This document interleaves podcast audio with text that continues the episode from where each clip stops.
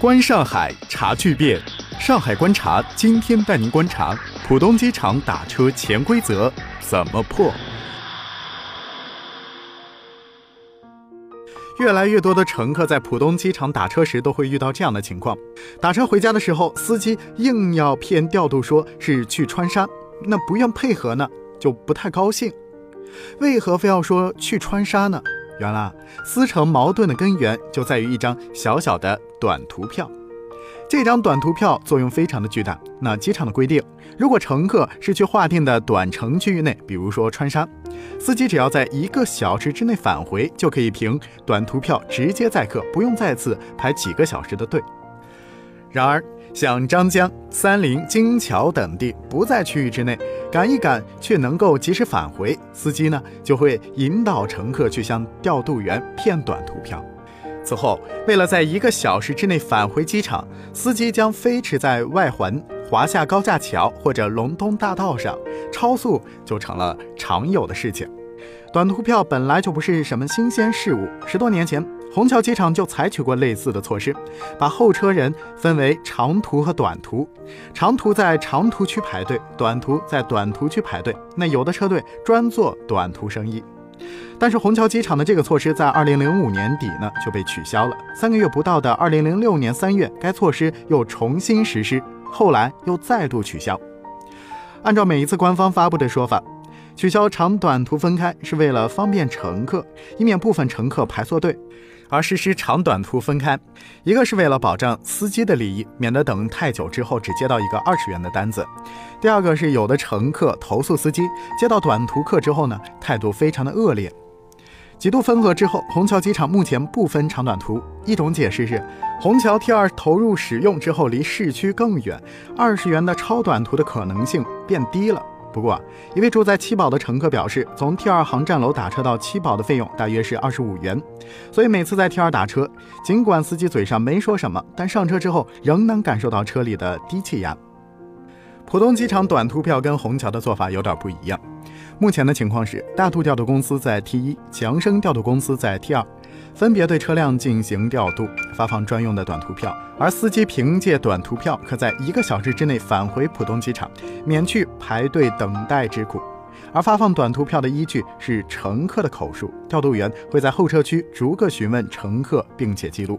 但这样的规定啊，并不被完全遵守。很多乘客遇到这样的情况之后，只要去浦东，都有可能被司机要求说是去川沙，就算是连阳和陆家嘴地区也不放过。否则，司机就可能一路唠叨。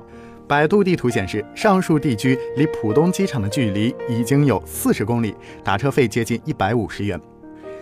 来自市交通执法总队的反馈显示，尽管明知司机这样做不对，但是很少有乘客会就此向出租车行业或者管理部门投诉。那多数的乘客就表示。虽然司机的这类要求并不是十分的合理，但是和被司机烦一路相比啊，对自己也没什么损失，一般也就非常配合了。调度员的态度则更值得回味。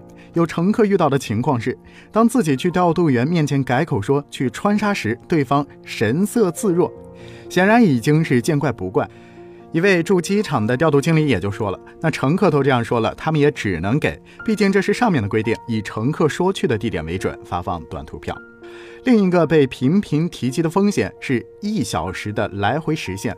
那短途票十五公里的范围，来回一个小时绰绰有余。如果到张江来回六十公里，时间可就比较紧张了。去连阳等地来回要八十公里，那刨去红绿灯和上下课的时间，超速是很难避免的事情。乘客的默许更深层的原因是司机的困境。那根据高峰时期的信息数据显示，浦东机场司机排队候客的最长时间可达到四到五个小时，而乘客候车时间往往不到十分钟。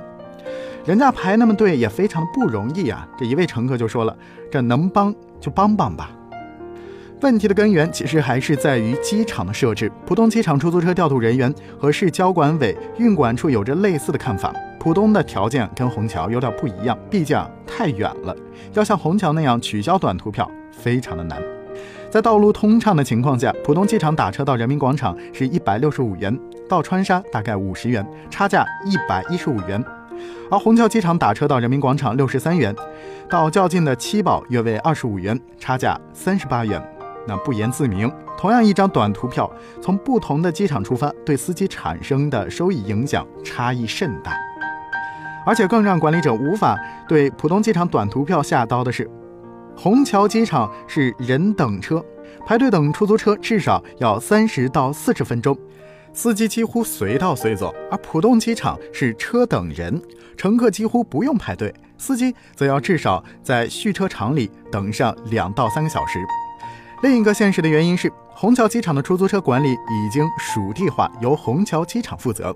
而浦东机场长期以来都是托管给出租车企业，企业只有现场管理的权利，就算现场调度员发现司机作弊，也必须与公安或者交通执法大队联系，才能够实施处罚。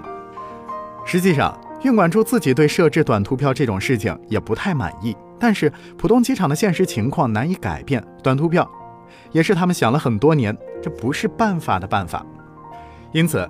短途票的模式应该说一定时期之内不会有改变，但在具体操作层面并非没有改进空间。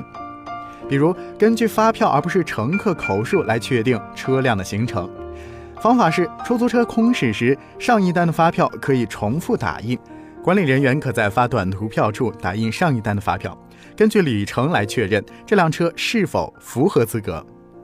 但这样做的人力成本、时间成本都显著高于现行的措施。